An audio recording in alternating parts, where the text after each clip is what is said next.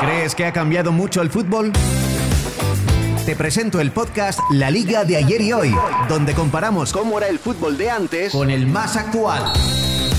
Para empezar, hemos juntado al exjugador y embajador de Y la Liga Santander, Luis García, con el youtuber DJ Mario. Yo era muy jovencito, empecé a jugar, a mí me firmaron en Barcelona cuando tenía 17 años. A mí no me gustaba el fútbol de muy, muy pequeño. Yo estaba bailando sevillanas. Fuera broma, ¿eh? Y Seguía ya mucha gente en aquel momento. Al principio no me sabía casi nadie. Bueno, ¿y ahora te atreves a echar una partida o no? Vamos a ver, si, si no vas a abusar, Escucha ya la charla entera en el podcast La Liga de ayer y hoy.